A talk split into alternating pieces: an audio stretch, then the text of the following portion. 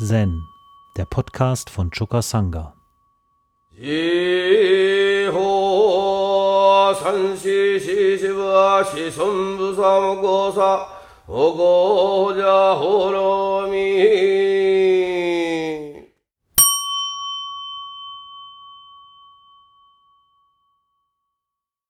Ja, wenn man am Anfang steht der Chorenausbildung, dann befasst man sich ja mit den 48 Choren des Mumonkan.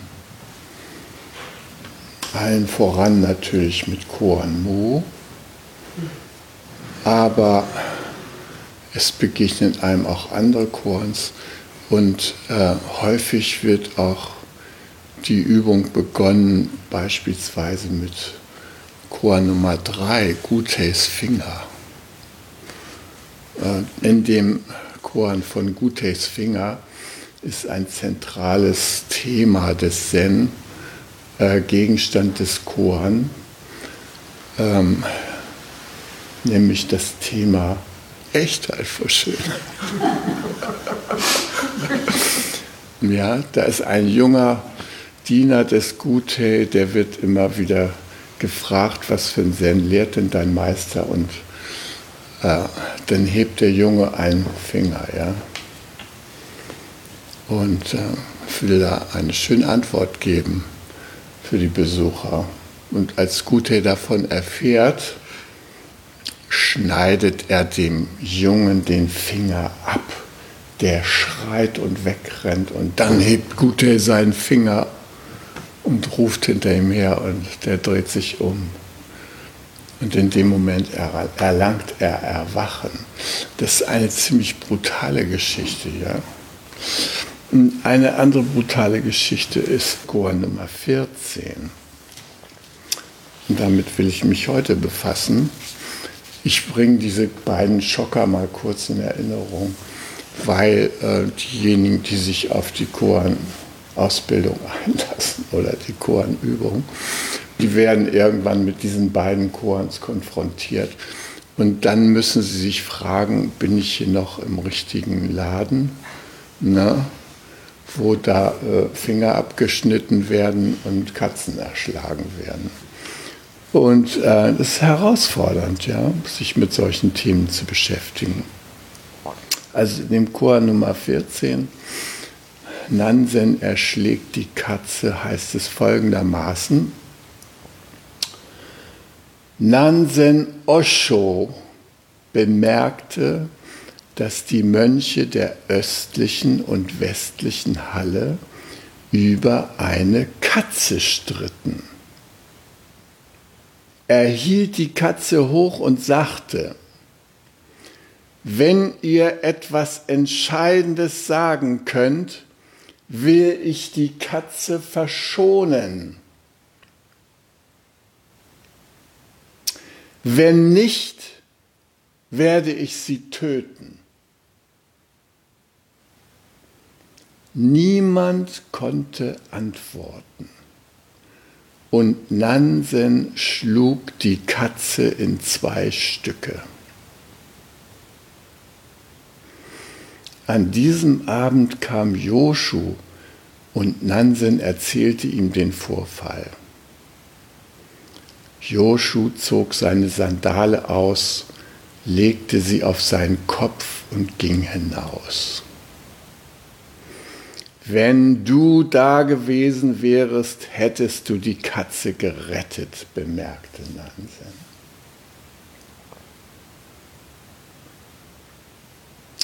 Mumons Kommentar, sag mir, was Joshu gemeint hat, als er sich die Sandale auf den Kopf legte. Wenn du etwas Wesentliches dazu sagen kannst, dann wirst du sehen, dass Nansen aus gutem Grund so entschieden hat. Wenn nicht, dann gib acht, Gefahr.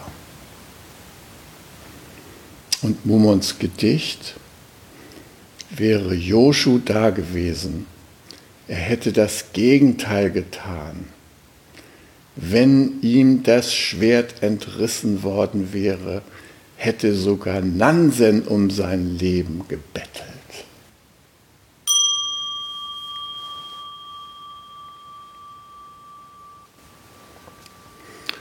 Ja, dieser tausend Jahre alte Streit, ähm,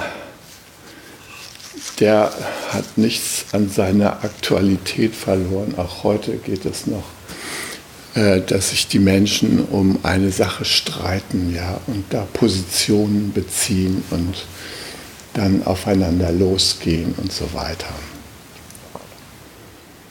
Man könnte natürlich jetzt dieses Koran erstmal unter dem Gesichtspunkt eines Mediationsversuchs betrachten. Ja? Der Nansen kommt dazu, die Mönche streiten sich um die Katze. Der Hintergrund ist so in den alten chinesischen Klöstern, da gab es eine östliche und eine westliche Halle der Meditation.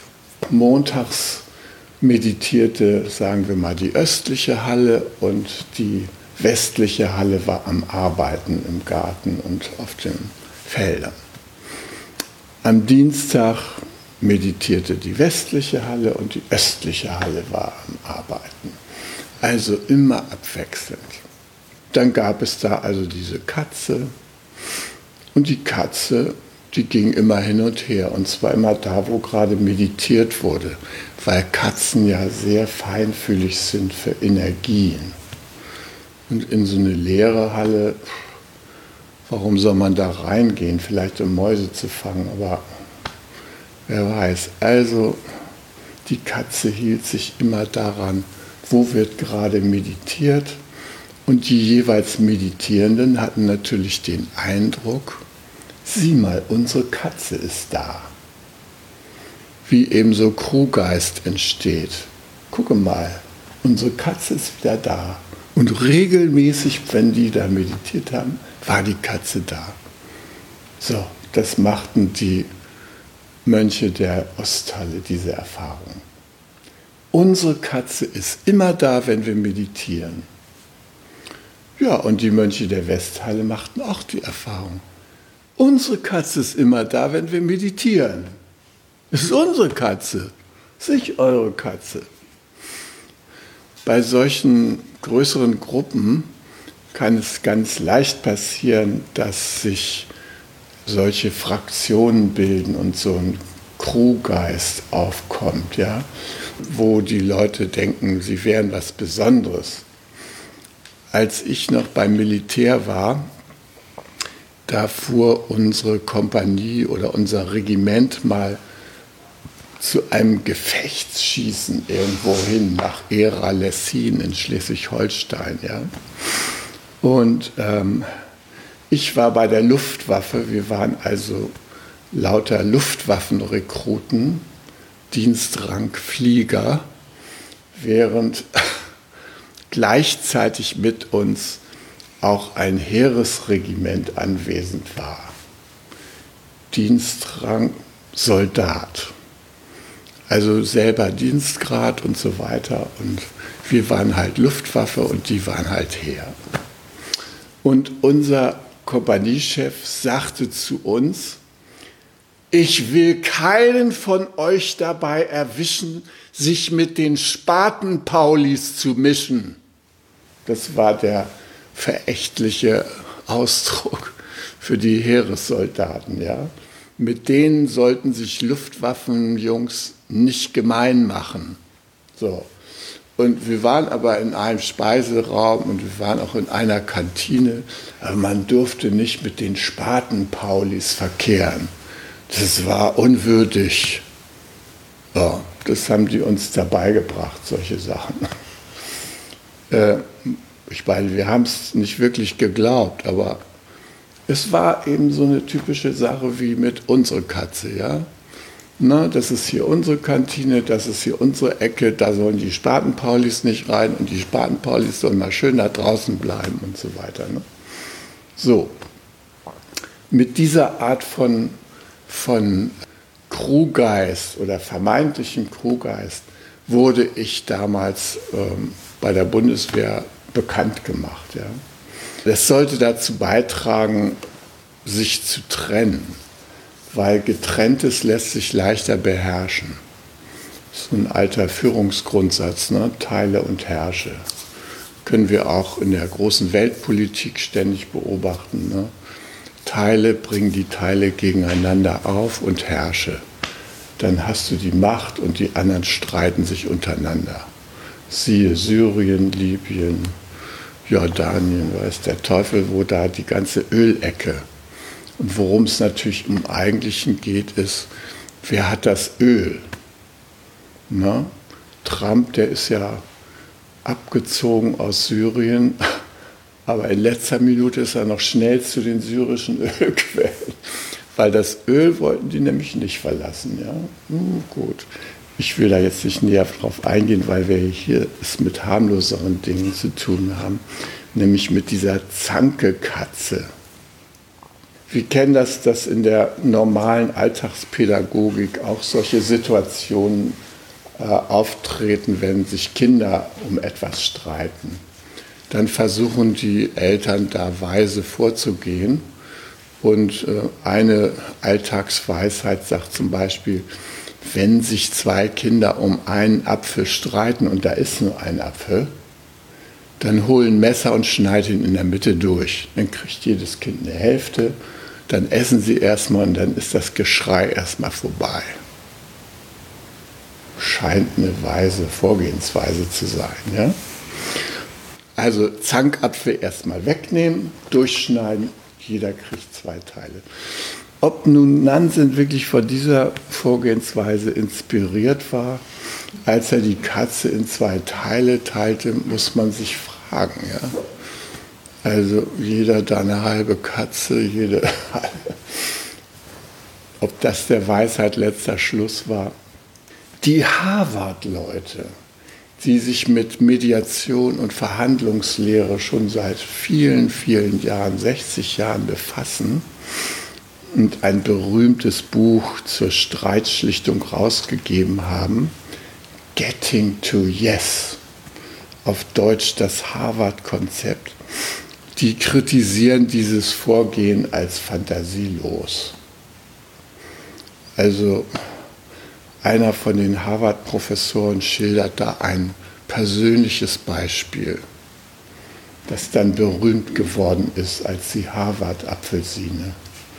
Er kommt dazu, wie seine beiden Kinder, auch noch so im jüngeren Alter, sich um eine Apfelsine streiten die einzige an sich in einem amerikanischen Professorenhaushalt kaum denkbare Situation.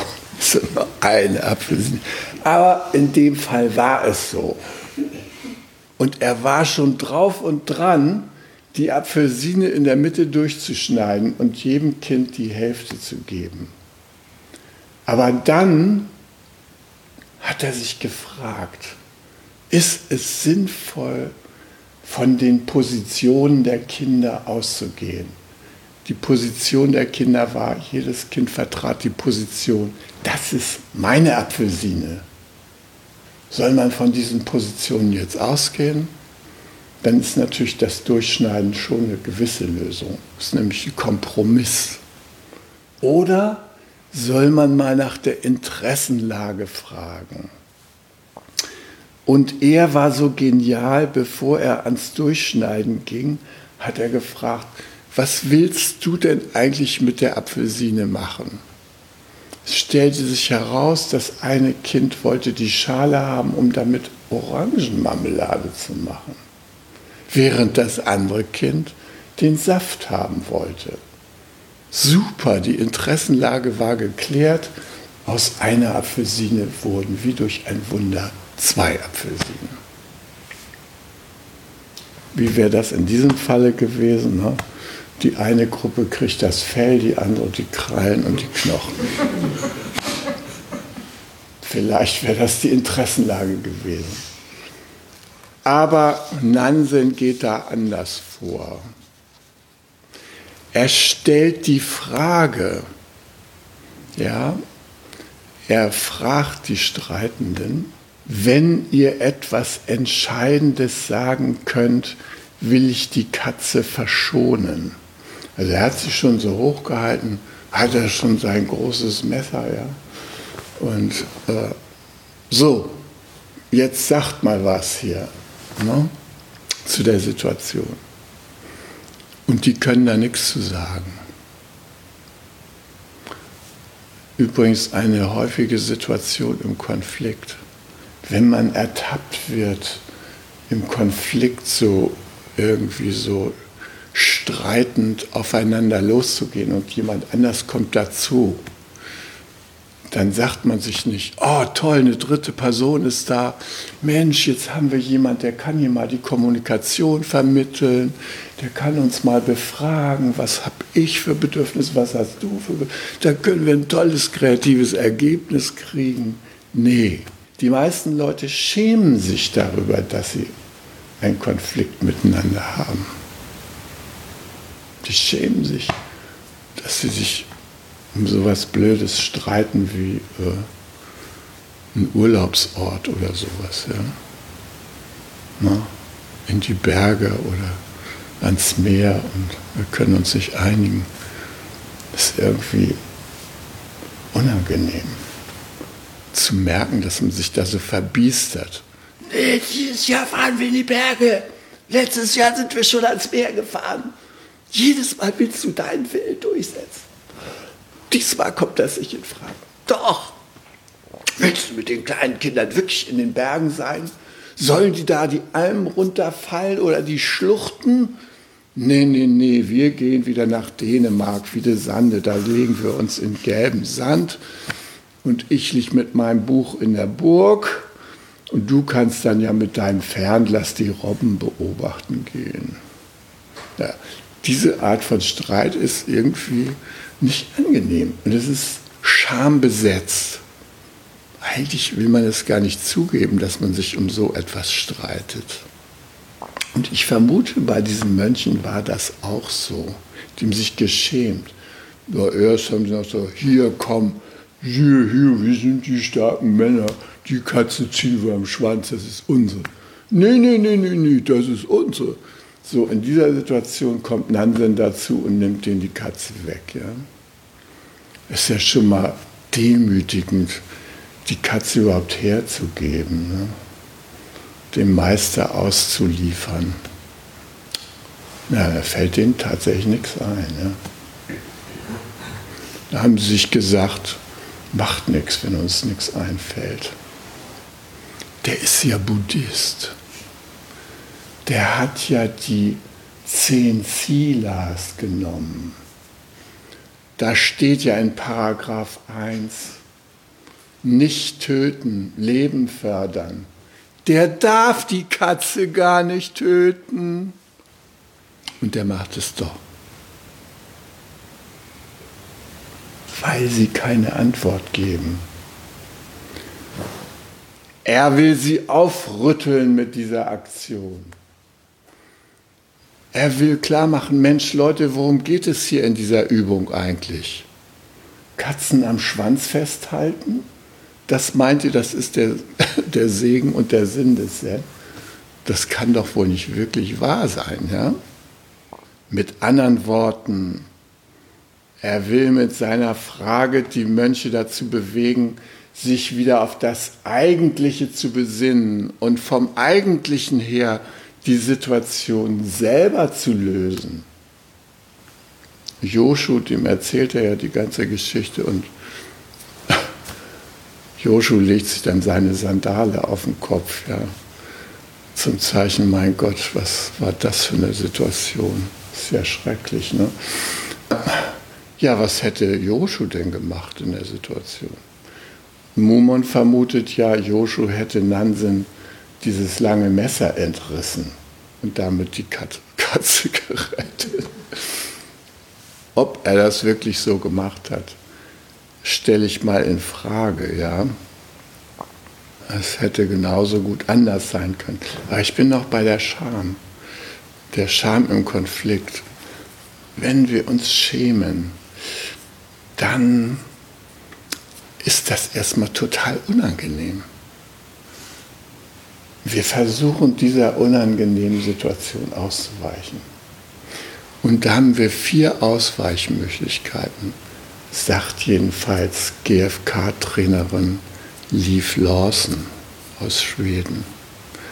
der hat das genannt, den Kompass der Scham mit den vier Hauptrichtungen. Die erste Hauptrichtung ist, ich ziehe mich zurück. Ich gehe aus der schambesetzten Situation raus, entziehe mich dem Kontext, gehe für mich. Das heißt, ich wähle das Alleinsein, die Isolation. Die andere Möglichkeit ist, gegen die Situation zu rebellieren. Der hat uns gar nichts zu sagen. Hört auf, auf den zu hören, ja. Gegen den Meister auf antreten, ja. Die nächste Standardvermeidungshaltung ist, sich selbst anzuklagen. Mann, wie blöd. Wie blöd bin ich, dass ich für so eine Position mich da so in so einen Konflikt hineinbegebe. Wie kann ich nur so doof sein? Oder den anderen anklagen. Hätte der nicht die Katze da hoch, hochgehalten oder einen Schwanz gezogen, dann wären wir jetzt nicht in der Betrouille. Diese vier Standardoptionen wählen wir ganz persönlich häufig, wenn wir es mit einer schambesetzten Situation zu tun haben. Und das Tragische daran ist, die Scham wirkt blockierend, die blockiert auch unser Handeln und unsere Fantasie. Und wir kommen nicht dazu, uns mit unserer Buddha-Natur zu verbinden. Unsere Buddha-Natur ist nämlich gleichzeitig unsere Bedürfnislage. Damit kommen wir nicht in Kontakt. Wir sind in der Scham, wir versuchen diese vier Pseudo-Auswege aber wir gehen nicht in das Unangenehme der Scham rein und fragen uns, was ist eigentlich mein Bedürfnis? Was ist eigentlich mein Bedürfnis, wenn ich mich um so eine Katze streite? Na, ist nicht so leicht zu sagen, ja? Na, die Katze könnte erleuchtungsfördernd wirken, weil sie ja immer so schön still da vorne sitzt, wenn ich meditiere. Ne? Da bin ich nicht mehr abgelenkt, ich brauche nur noch auf die Katze zu gucken, fertig. Ist es wahrscheinlich nicht. Wahrscheinlich ist es zum Beispiel sowas wie Zugehörigkeit. Ja? Man möchte dazugehören. Und deshalb, weil man sein Zugehörigsein gefährdet sieht, schämt man sich. Aber man bleibt dann an der Scham hängen, auf der Scham sitzen und geht nicht mehr für sein Zugehörigsein. Oder man braucht akzeptiert werden. Aber man geht nicht für das akzeptiert werden. Man bleibt auf der unangenehmen Schamsituation Man braucht Integrität, Übereinstimmung von Worten und Taten. Man geht nicht für das Übereinstimmen von Worten und Taten, sondern man geht in die Blockade. Oder man braucht Selbstbehauptung. Man geht aber nicht für die Selbstbehauptung, sondern man geht mit der Scham in die vier Vermeider. Das ist tragisch. Und in gewisser Weise war das ja auch eine tragische Situation, weil die ganze Crew da voll im Schamblock war. Die konnten nichts sagen. Ne? Die konnten einfach nichts sagen in der Situation. Der Meister hatte sie da bei diesem Streit überrascht, konnten nichts sagen. Und worum es Nansen geht, was sein Bedürfnis ist, ist natürlich dazu beizutragen, dass die Jungs da aus dieser Blockadesituation rauskommen. Die sind ja geistig blockiert, ja, die haften ja an an so einer Katze, ja, beziehungsweise an ihrer Position. Meins. eBay-Slogan. 3, 2, 1, Mainz. Das ist irgendwie so das Schönste auf der Welt. Ne? 3, 2, 1, Mainz. Ja. Und das ist irgendwie der schlichteste und größte Irrtum, den wir ständig verfallen können. Mainz. Ja, und äh, in dem Irrtum waren die auch befangen. Und was natürlich Nansen am Herzen lag, war, Mensch, was ist der Grund, warum ihr hier übt? Was wollt ihr mit eurer Übung erreichen? Er fragt sozusagen, wie das in anderen Choren heißt, nach dem letzten Zen-Wort oder nach einem Kehrwort, was die Situation verwandelt. Ja? Jemand hätte sagen können, nee, nee, wir überlassen die Katze ihrem Schicksal oder den anderen. Morgen kommt sie ja wieder zu uns. Wäre eine einfache Sache gewesen. Ist keiner drauf gekommen, ja. Also, worum es da geht, wenn wir um, um sowas äh, uns fragen und Klarheit verschaffen sollen, was das eigentliche unserer Übung ist, da ist natürlich klar, dass das eigentliche unserer Übung ist, dass wir irgendwie fundamental die drei Dharma-Siegel beispielsweise üben. Die drei Dharma-Siegel. Man sagt ja, kein Erwachen ohne Praxis der drei Dharma-Siegel. Jetzt fragte mich womöglich, was die drei Dharma-Siegel sind. Ich will es nochmal kurz sagen. Also, da gibt es zwei Schulen und die beiden Schulen beantworten die Frage etwas unterschiedlich. Ja? Die südliche Schule, die altbuddhistische Richtung, die beantwortet die Frage nach den drei Dharma-Siegeln, äh, die drei Daseinsmerkmale, sagt, das sind Unbeständigkeit, Anicca, Nicht-Selbst, Anatta und Dukkha, Leiden. Da, wenn du nicht begreifst, dass die Welt leidvoll ist, dann kannst du die Übung gleich lassen, so nach dem Motto. Ja? Die Nordschule, zu der Zen auch gehört, na, wie das in dem Samyak Agama wiedergegeben ist, bezeichnet die drei Dharma-Siegel äh, ebenfalls als Anicca, ja, Vergänglichkeit, Anatta, nicht selbst, aber das dritte Dharma-Siegel ist Nirvana. Nirvana, nicht Dukkha. Nirvana. Und das ist ein sehr, sehr wichtiger Punkt, weil Nirvana in diesem Sinne nämlich bedeutet nicht Konzept nicht Konzept. Ja? Also das Verlöschen aller Konzepte.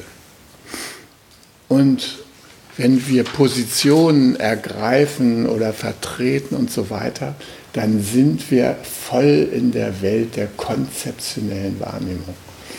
Und es ist eine große Erholung zu sagen, die Wirklichkeit ist nicht konzepthaft und durch Konzepte nicht zu fassen.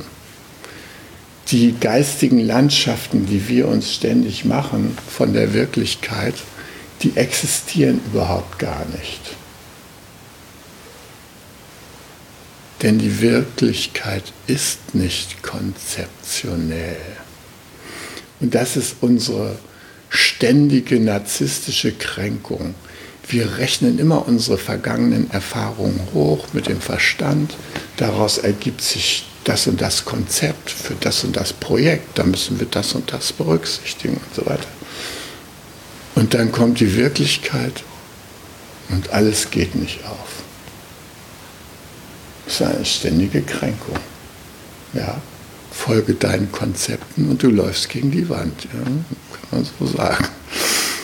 So, und wenn wir die Dharma-Siegel tatsächlich üben, dann fängt das schon mal damit an, dass wir uns klar machen, es ist alles vergänglich. Es lohnt sich gar nicht, um so eine vergängliche Katze zu streiten. Ja? Einfach Quatsch. Ja? Es lohnt sich insbesondere deshalb nicht, weil es gar niemanden gibt, der Besitzer der Katze sein kann. Denn ein Selbst gibt es nicht. Es gibt in Wirklichkeit keinen Besitzer. Es gibt in Wirklichkeit keine Besitzer dieser Erde hier. Das ist alles Illusion. Wir bilden uns ein, dass wir irgendein Stück Land besitzen, dass das unser eigen ist. Ist nicht unser eigen. Das Leben, das lässt sich durch so eigen und sowas nicht wirklich einfallen. Schau dir die Vögel an, die fliegen über deinen Garten. Du kannst dich darüber aufregen, ja. Aber sie kümmern sich nicht darum, dass es dein Eigentum ist. Die Katze vom Nachbarn geht in deinen Garten, kackt in deine Sandkiste und kümmert sich nicht drum, weil sie dem großen Leben folgt. Und so geht es uns ständig. Wir begegnen der Tatsache, dass was wir unser eigen nennen, dass das nicht unser eigen ist. Jedenfalls nicht so, wie wir es betrachten, wenn wir die drei Dharma-Siegel nicht berücksichtigen in der Art und Weise mit der Welt umzugehen. Äh, diese drei Dharma-Siegel, die stehen natürlich in engster Verbindung noch zu den drei Toren der Befreiung. Die will ich hier auch noch mal in Erinnerung bringen. Nämlich das erste Tor der Befreiung ist Leerheit. Shunyata, Koan Mu. In Wirklichkeit ist alles ohne wirkliches Selbst, ohne Beständigkeit, ohne Substanz. Es ist leer von all dem. Interessanterweise gibt es jetzt eine Computersimulation von diesem Vakuum, in dem das alles stattfindet. Und wenn man das Vakuum so computermäßig simuliert, dann sieht man da drin, da flackern ständig alle möglichen unbeständigen Formen. Die sind nicht zu greifen, aber die kommen ständig aus diesem Vakuum hervor. Ja, das ist Zen-Erfahrung. Ne? Mu, Leerheit, ist ein Potentialzustand der Wirklichkeit.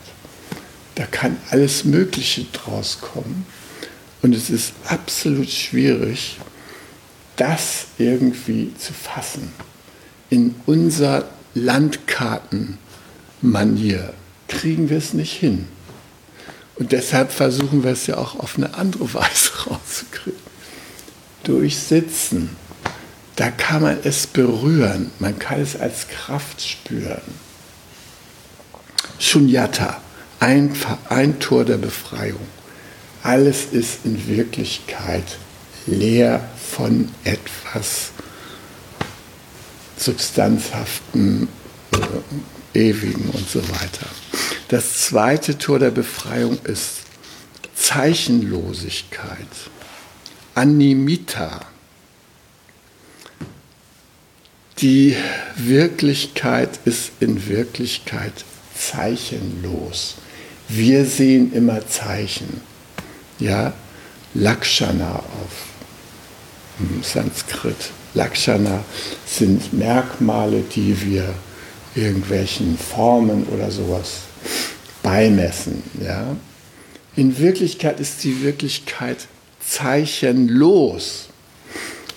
Ich habe mit meiner Freundin einen wunderbaren Neujahrstag verbracht auf Gomera und äh, wir saßen so auf unserer Terrasse, unserer, ist schon mal eine Fehlbezeichnung. Auf einer Terrasse in Gomera saßen wir. War natürlich in sich leer. Ne? Auf der Terrasse war auch nichts, war alles leer. Aber wir konnten den Abendhimmel beobachten. Und meine Freundin sagte, guck mal, da eine Maus, da oben am Himmel, ja, eine Wolke fliegt da vorbei. Nee, jetzt wird's ein Löwe. Was wir da gemacht haben, war, dass wir unser übliches Realitätsverständnis der Wirklichkeit versucht haben anzutragen. Ja, da liefen Mäuse, Krokodile, Löwen und so weiter am Himmel rum. Ja.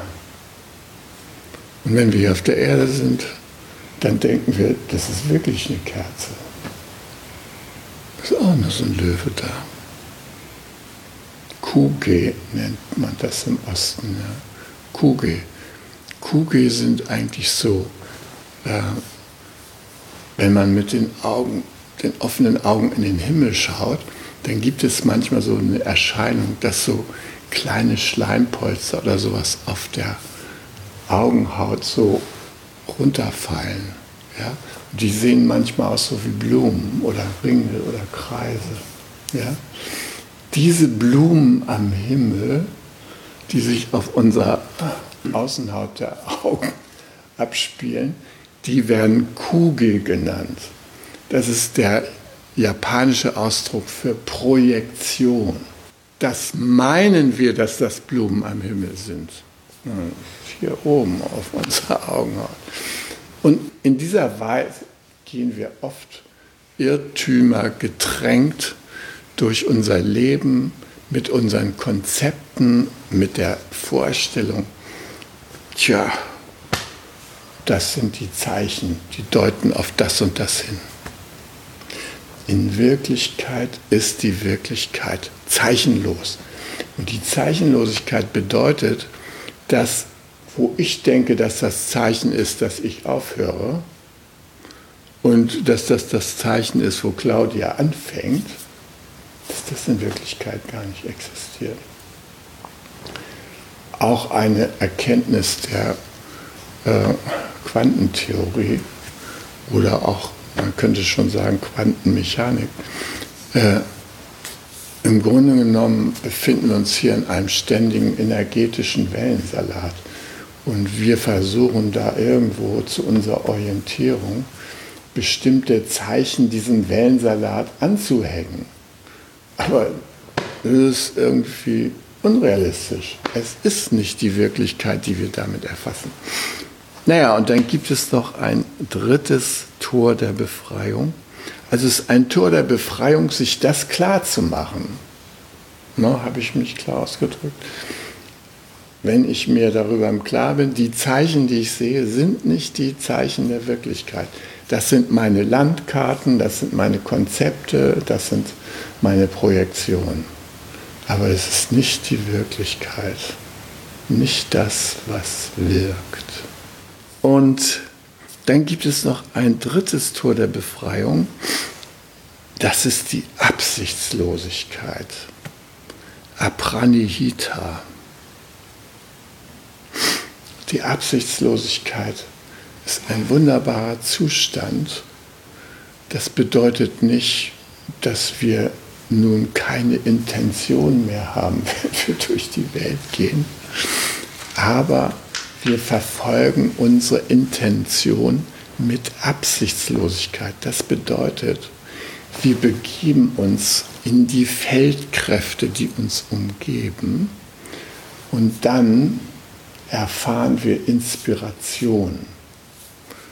Also eine junge Lehrerin zum Beispiel, die lernt von ihren Fachleitern, wie man den Unterricht vorbereitet. Minute 10 des Unterrichts kommt das Thema auf, Minute 12 wird darüber gesprochen und Minute 43 ist das dran und Minute 45 ertönt die Klingel, dann ist der Unterricht der ersten Stunde vorbei. So plan bitte deinen Unterricht, dass du genau weißt, in welcher Minute kommt was dran.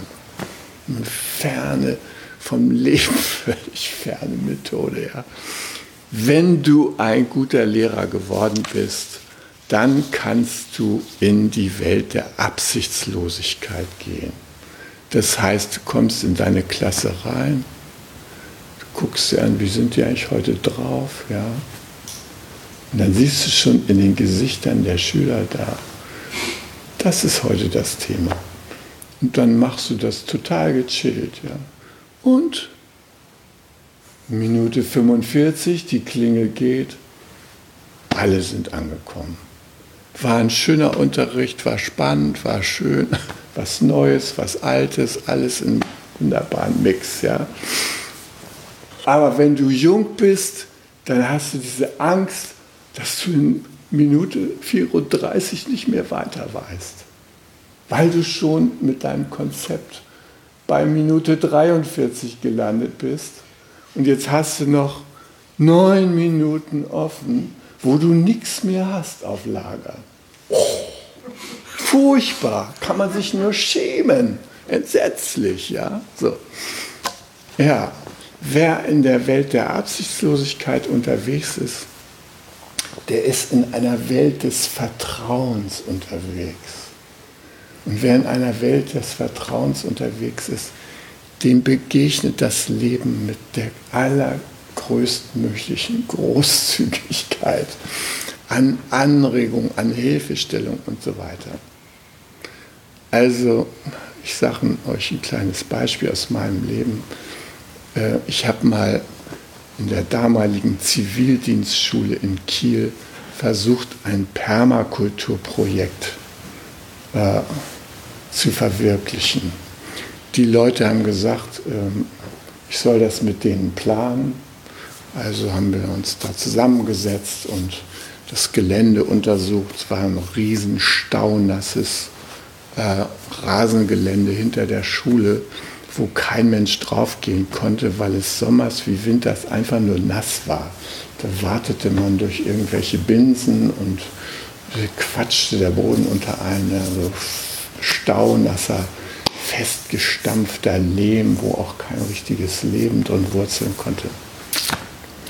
Also hatte ich ein altes Permakulturrezept parat. Das Problem ist die Lösung. Ja. Husch, husch.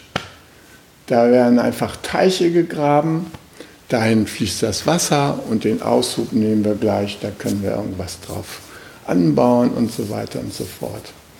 Ja, ich war begeistert, habe mit denen da geplant, wie viele Teiche wollen wir machen? Ein, zwei, haben wir zwei gemacht, ja schön. Äh, gut. Und jetzt kommt die Umsetzungsphase nächste Woche kommst du wieder und dann setzen wir das um. Plan hatten wir schon mal, Funktionsplan und so weiter, alles gemacht. Wo was soll hin? Eine Begegnungsecke hatten wir eingeplant. Ich will die Details jetzt hier nicht nennen, weil ich erstmal zu meinem äh, absichtslosen Vorgehen zurückkommen möchte. Ähm, also, wir bestellen die Bagger ein Bagger reicht ja, ne? der da die Teiche ausheben sollte. Ähm, mit dem Baggerführer musste ich ein ernstes Wörtchen reden, weil der hatte so bestimmte Ideale, wie man so baggert. Ja? Der, das muss alles ganz gerade sein und die Uferlinien. So.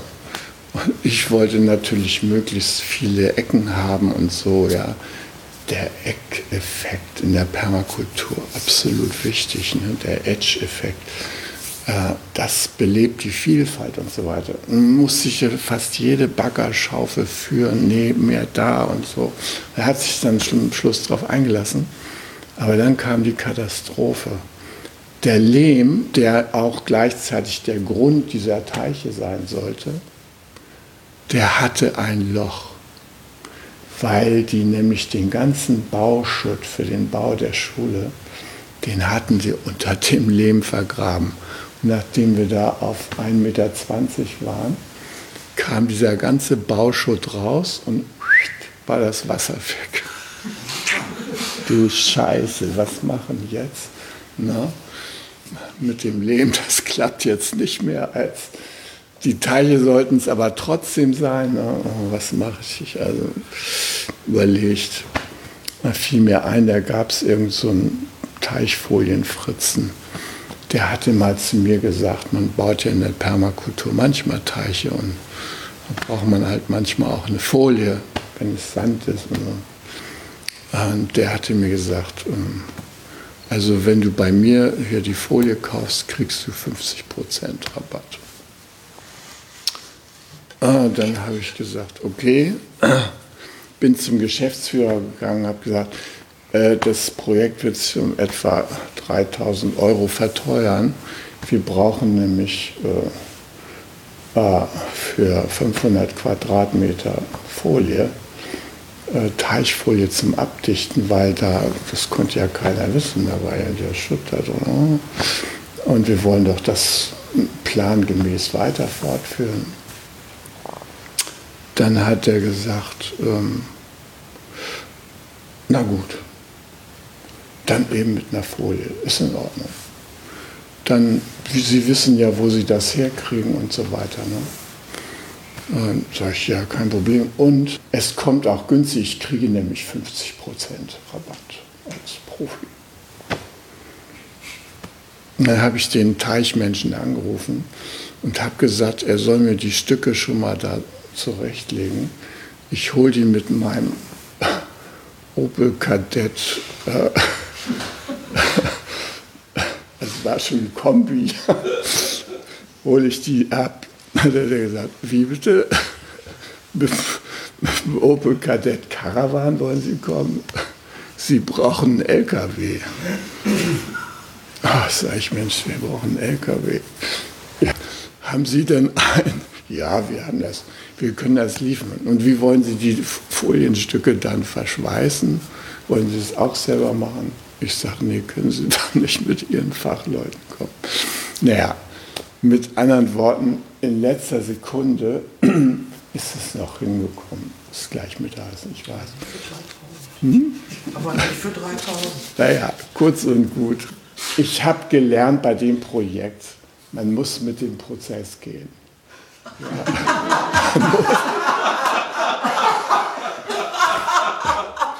man darf mit seinen Absichten darf man nicht zu sehr im Festhalten sein und zu sehr konzeptionell.